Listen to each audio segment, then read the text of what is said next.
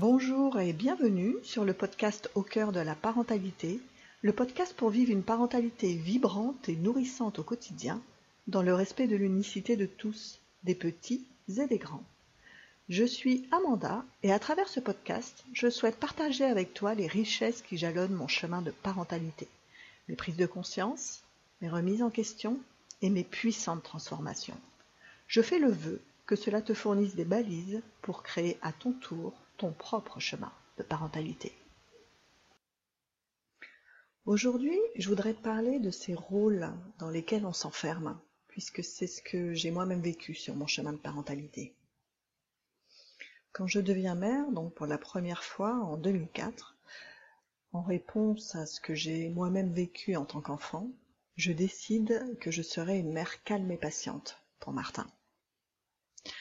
Un peu plus tard, quelques mois plus tard, je me sens prise d'une frénésie de lecture. Et donc à ce moment-là, et pendant plusieurs mois, je lis quantité de livres sur euh, le développement de l'enfant, sur l'éducation bienveillante, sur euh, la violence éducative. D'ailleurs, certains livres me marqueront particulièrement, comme ça a été le cas de C'est pour ton bien de Alice Miller.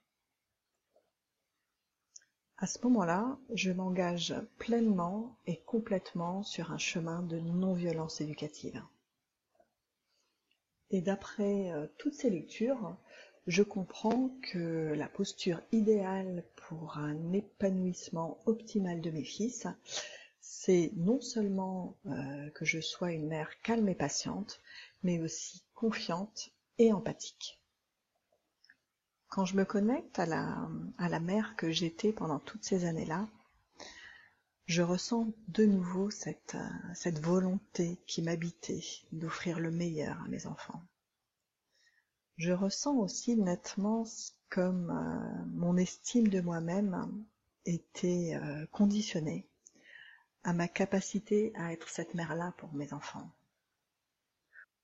Autrement dit, quand j'arrivais à coller à cette, cette image, j'étais euh, contente de moi, je passais de très bonnes journées avec mes enfants, mais dès qu'un grain de sable s'immisçait dans les rouages, c'est-à-dire que si jamais je perdais mon calme, ou si jamais euh, je montrais des signes d'impatience, ou alors euh, quand je n'arrivais plus à accueillir ce que vivaient mes enfants, c'était euh, toujours l'occasion pour moi de me juger sévèrement et de me culpabiliser.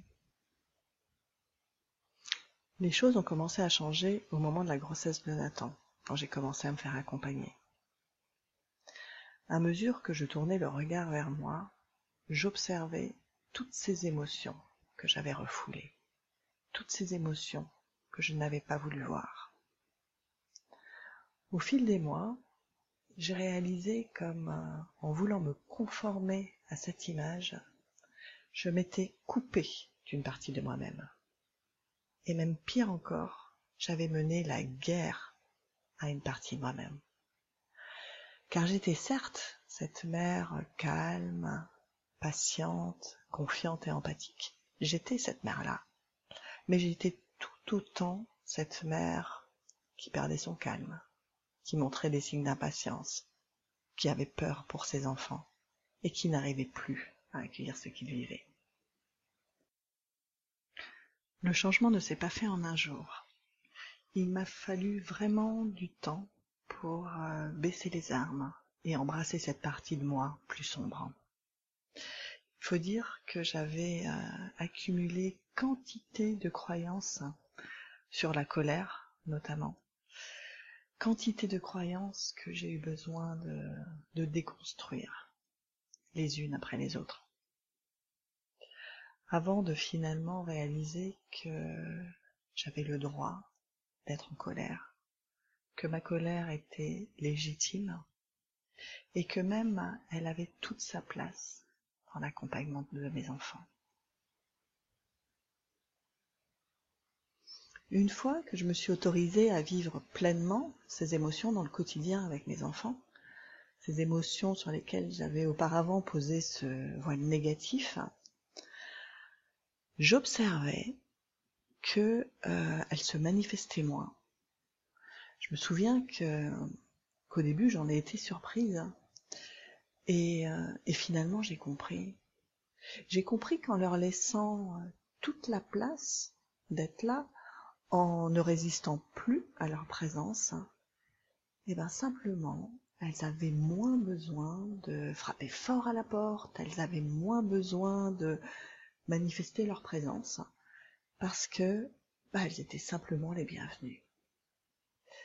Je me souviens que ouais, ça a été une belle découverte. et, euh, et finalement, au fil des mois, cette paix s'installait en moi,